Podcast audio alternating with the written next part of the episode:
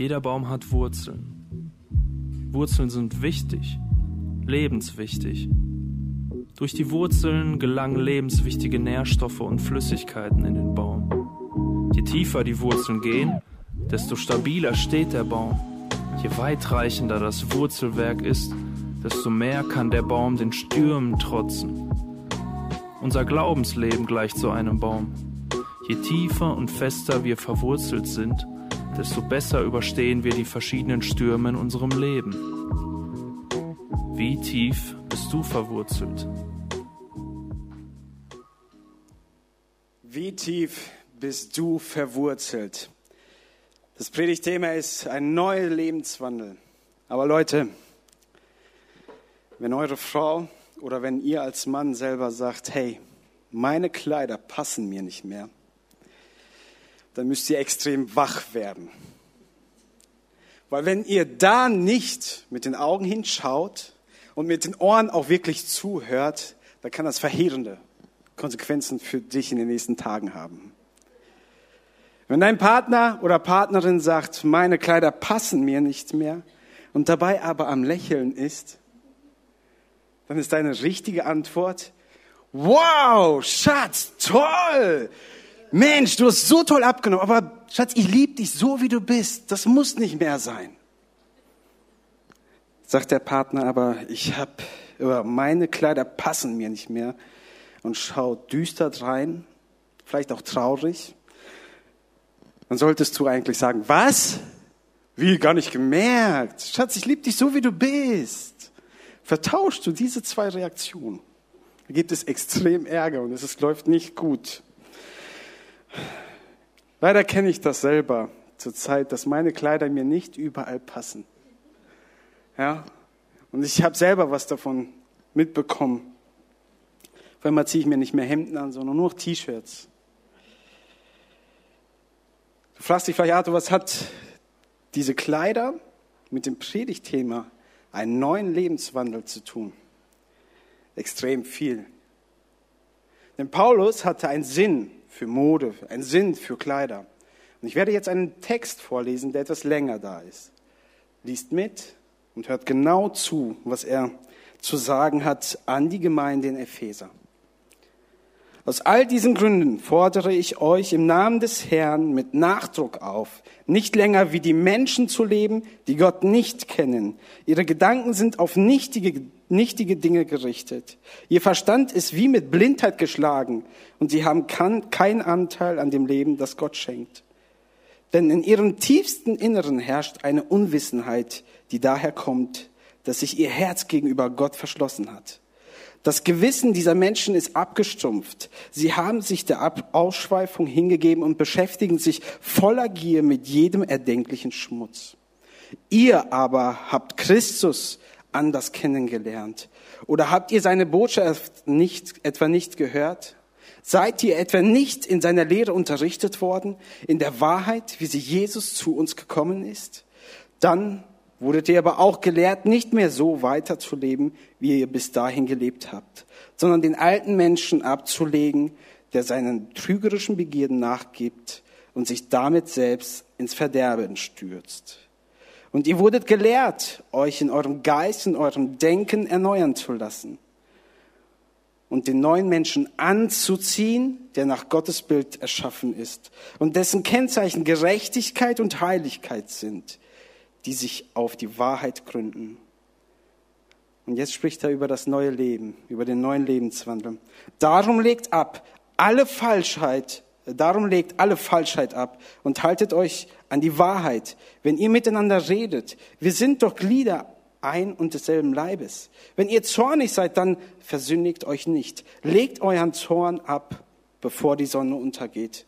Gebt den Teufel keinen Raum in eurem Leben. Wer bisher ein Dieb gewesen ist, soll aufhören zu stehlen und soll stattdessen eine nützliche Beschäftigung nachgehen, bei der er seinen Lebensunterhalt mit Fleiß und Anstrengung durch eigene Arbeit verdient.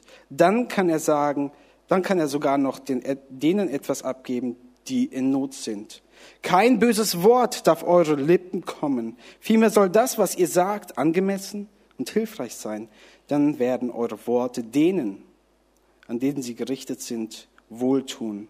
Und tut nichts, was Gottes Heiligen Geist traurig macht.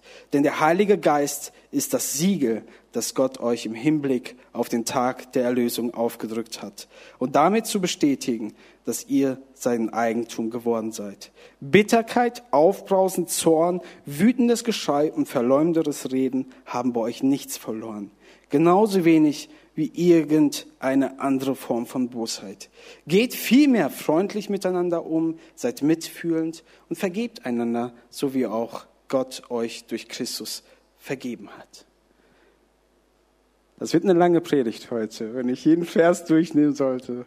Aber Paulus fordert die Epheser etwas auf, etwas anzuziehen und etwas auszuziehen. Das ist eigentlich die Zusammenfassung dieses Verses, äh, dieses Kapitels.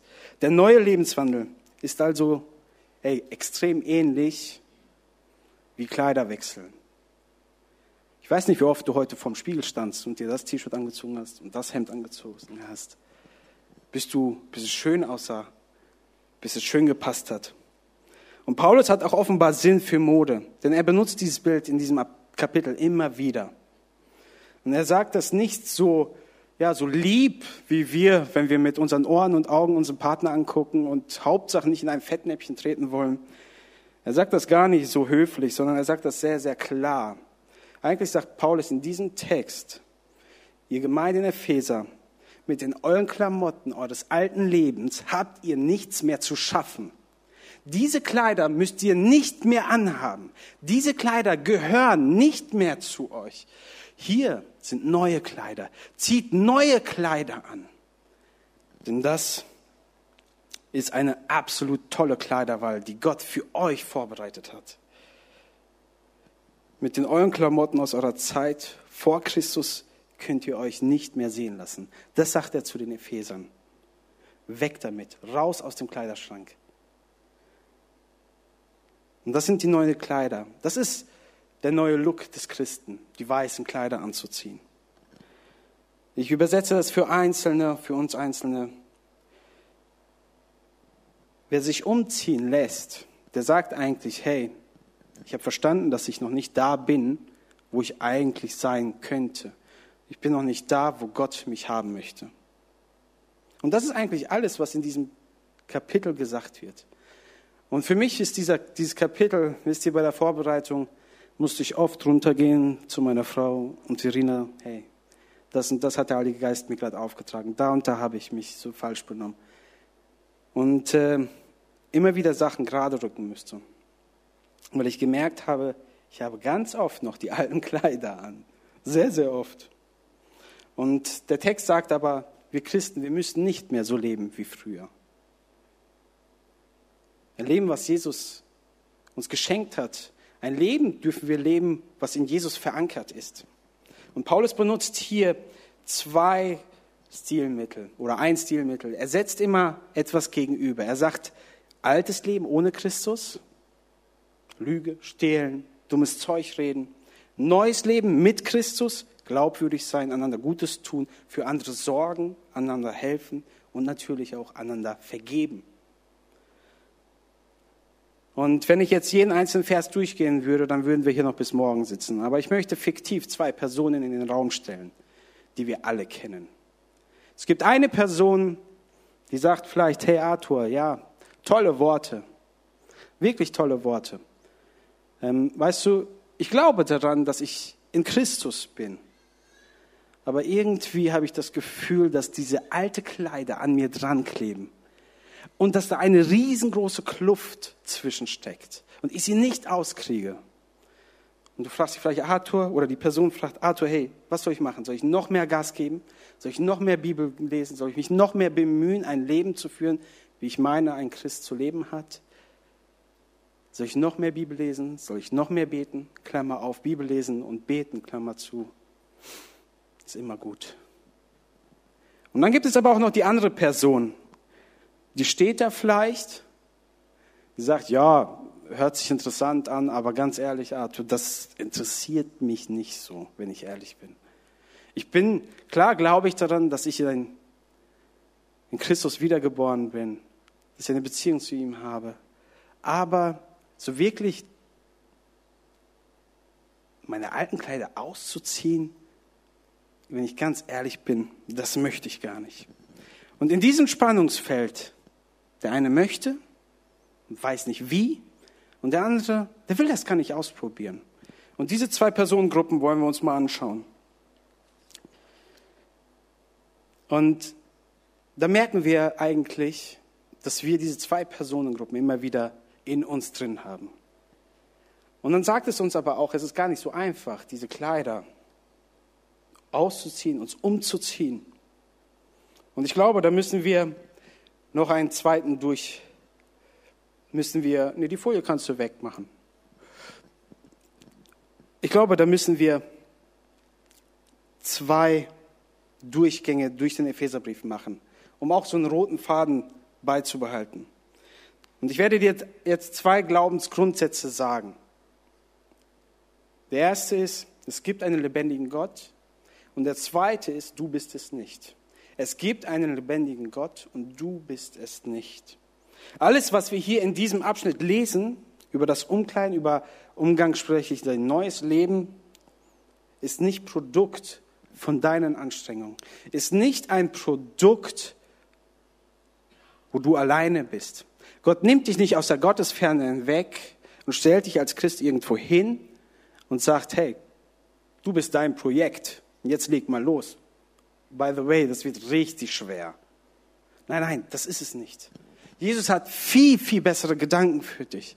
Er sagt, hey, ich habe so eine tolle Vision über dich, wer du in mir sein kannst. Und ich bin unmenschlich geduldig mit dir und ich werde dich nie verlassen. Ich habe Geduld, ich habe unmenschlich große Liebe für dich. Und du musst nicht alleine diese Kleider tragen und alleine diese Kleider ausziehen. Und wir hören diese Woche immer wieder, oder diese Sommerferien ja immer wieder Epheserbrief. Und ich möchte einmal ein bisschen zurückgehen und ich möchte euch einmal das mit biblischen Aussagen bestätigen. Ihr wart tot in euren Sünden, Epheser 2. Aber Gott hat euch mit Christus lebendig gemacht. Aus Gnade seid ihr gerettet, aus Gnade Gottes Kinder. Das ist Gottes Gabe und nicht euer Verdienst. Und jetzt sein Werk. Und jetzt sein Werk seid ihr geschaffen in Jesus Christus. Zu was? Zu guten Werken. Die was? Die Gott zuvor bereitet hat. Um was? Um darin zu wandeln. Und das ist Schwarzbrot.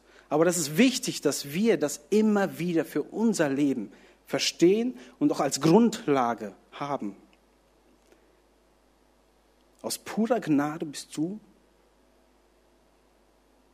zu Gott gezogen. Aus purer Gnade darfst du darin wandeln. Wann? Vorher schon, bevor du dich dafür entschieden hast.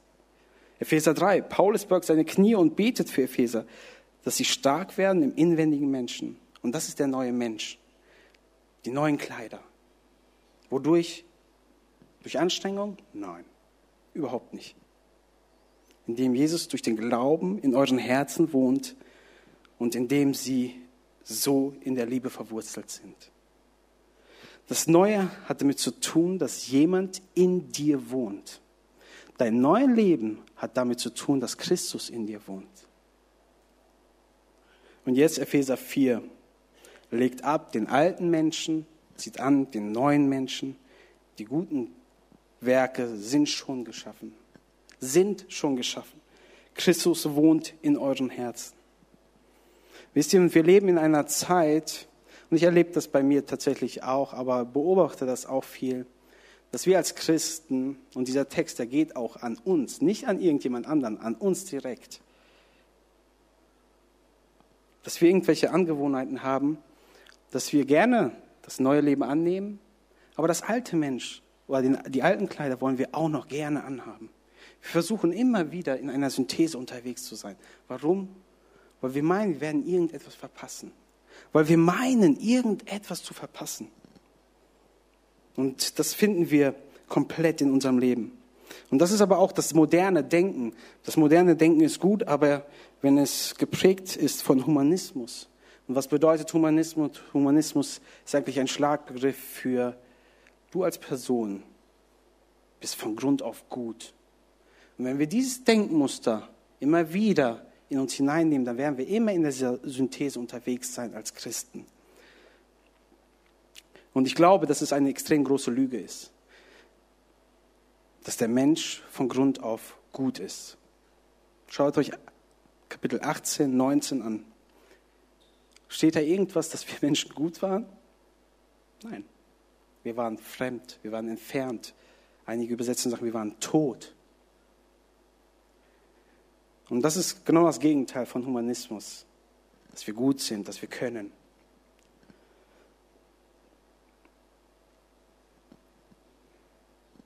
Und ich glaube, dass unser Wissen und das Herz taub ist für Gott, wenn wir Christus nicht in uns tragen. Ja, wir können es nicht verstehen. Und das ist aber auch ein Bild für, das, für den alten Menschen. Paulus kommt in 22, 24 zum Kern dieses Abschnittes.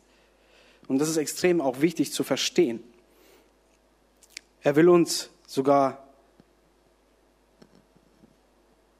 Ach so, ja. Er will uns eigentlich sagen, worum es in diesem Text geht.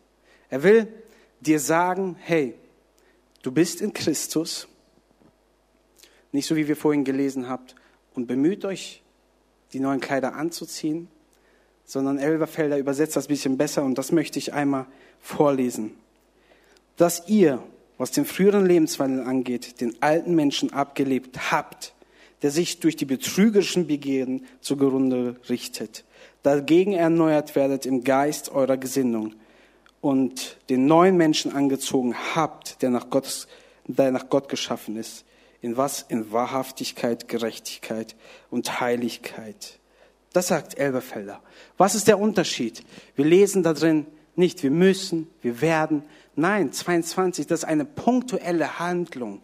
Hey, die ist Vergangenheit. Ihr habt es schon angezogen. angezogen. Genauso 24 und den neuen Menschen angezogen habt. Wenn du die Person bist, die immer noch denkt, hey, irgendwie kleben irgendwelche Sachen an mir, dann orientiere dich an diese Aussage. An dir klebt gar nichts mehr. An dir klebt gar nichts. Und unsere Aufgabe heute ist Vers 23. Darin leben wir immer wieder. Es ist immer wieder unser komplettes Leben. Dagegen erneuert werdet in dem Geist eurer Gesinnung. Das ist unser Job immer wieder uns zu erneuern, immer wieder uns im Geist und in einer Gesinnung unterwegs zu sein.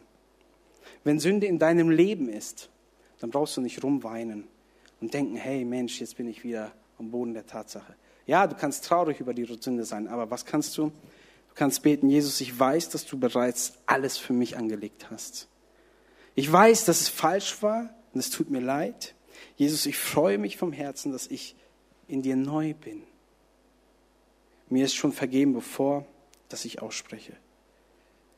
Und ich darf was in dieser Zusage unterwegs sein, in dieser Zusage leben. Das bedeutet Erneuerung im Geist. Das bedeutet ein Leben geistlich zu leben, im Geist zu leben.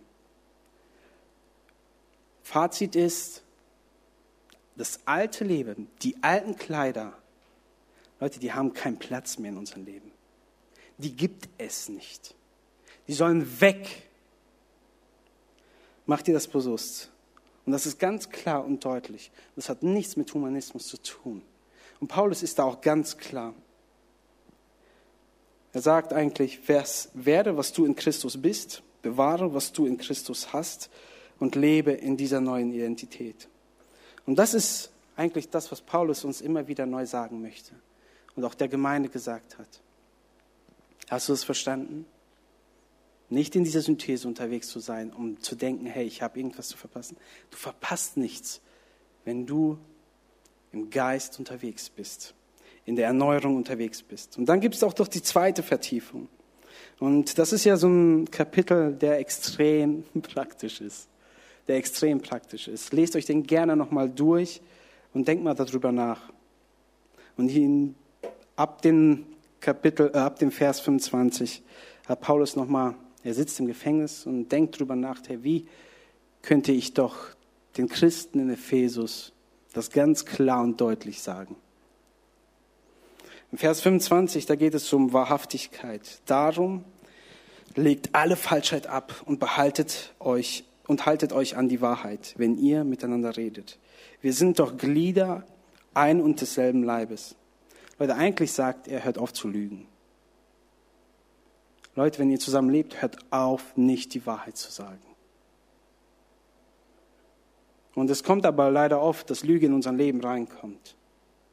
Auch Halbwahrheiten reinkommen.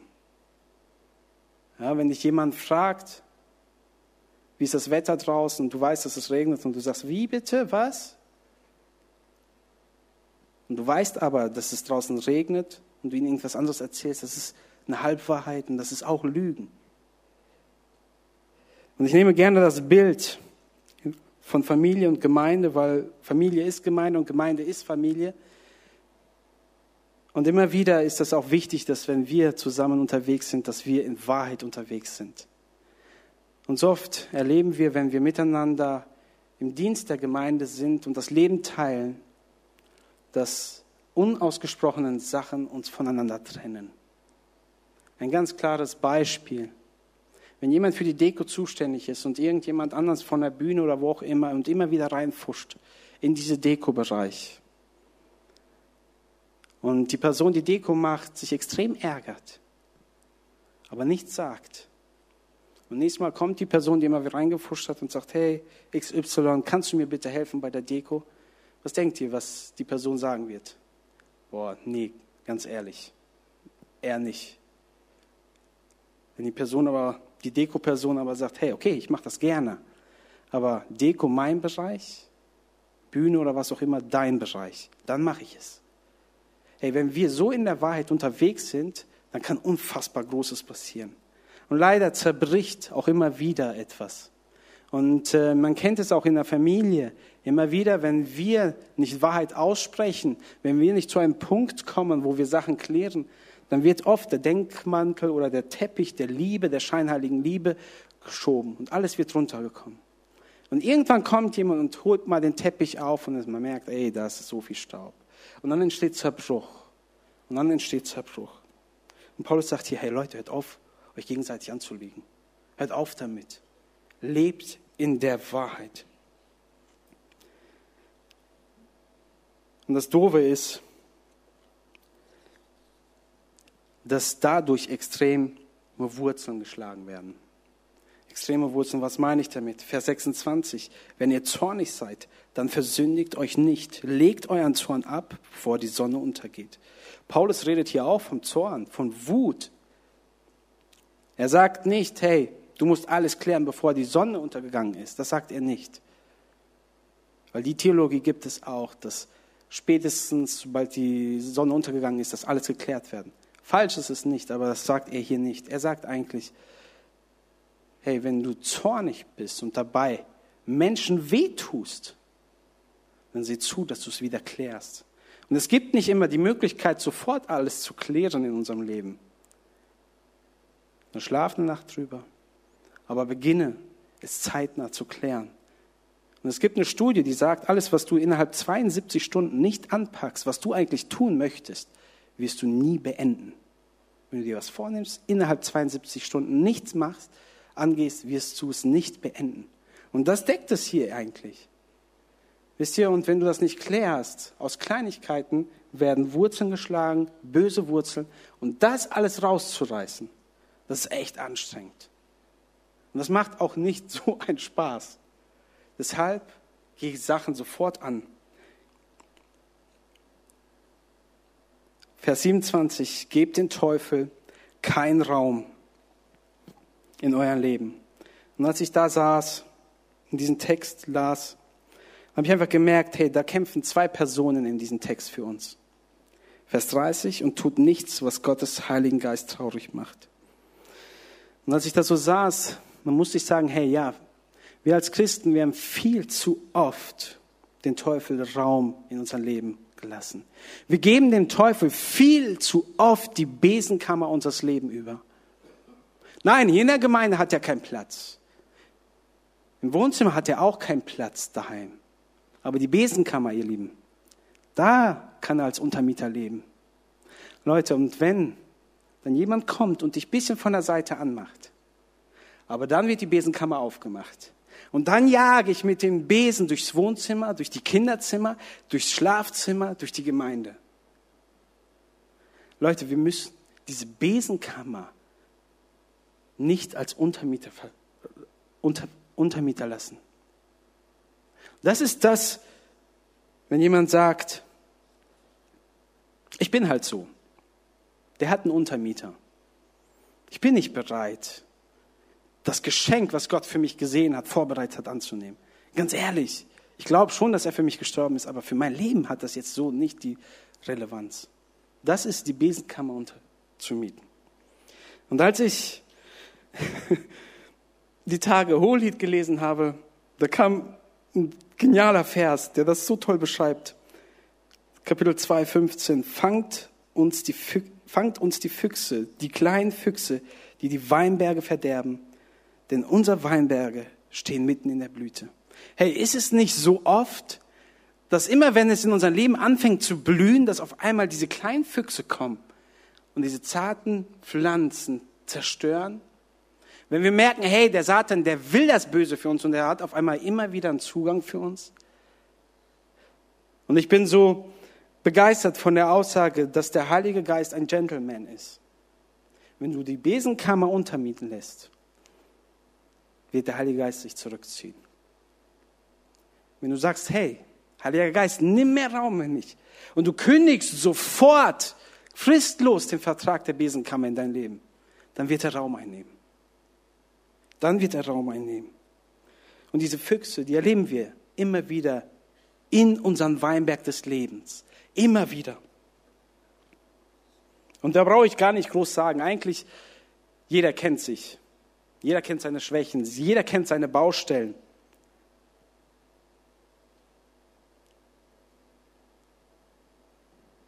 Es gibt, und das möchte ich auch irgendwie in eigenen Worten, es gibt keine Legitimation für dich zu sagen, hey ja, jetzt sündige ich halt. Du hast in deinem Leben nichts so Schlimmes erlebt, um das sagen zu können. Das gibt es nicht. Jetzt lasse ich mich einfach gehen. Herr Jesus Christus hat für dich eine unfassbare neue Kleider, ein wunderschönes Leben vorbereitet. Nimm es an. Es ist vielleicht zu viel Druck. Es ist viel zu viel Druck für dich. Vielleicht sagst du, hey Arthur, das ist eigentlich, du redest viel zu stark in mein Leben rein, aber eigentlich geht es hier darum. Was soll herkommen? Was soll herauskommen in unserem Leben? Und oft ist, wenn Druck in unser Leben kommt, kommt alles raus. Gott hat das Beste mit dir im Sinn. Das sagt diese Aussage des Verses, äh, des Kapitels. Und die Frage ist eigentlich nicht, ob du dich kleiden lässt, sondern die Frage ist, we, von wem lässt du dich kleiden? Und das, was ich euch eigentlich mitgeben möchte und das Verständnis möchte ich euch gerne mitgeben. Jesus hat so viel für euch vorbereitet, für uns als Christen. Wir dürfen es tagtäglich anziehen. Aber es heißt, Ey, all das, was an uns klebt, scheinbar klebt, hat kein Anrecht auf uns. Wir sind in Christus neu. Und wenn wir die Lieder vorhin die ganze Zeit gehört haben, dann haben wir eigentlich genau diese Aussagen wieder getroffen und untermalt. Christus hat uns neu gemacht. Also, Leute, hört auf, alte Kleider zu tragen. Und ganz ehrlich, ihr seht wunderschön aus. Ich wünsche euch Gottes Segen.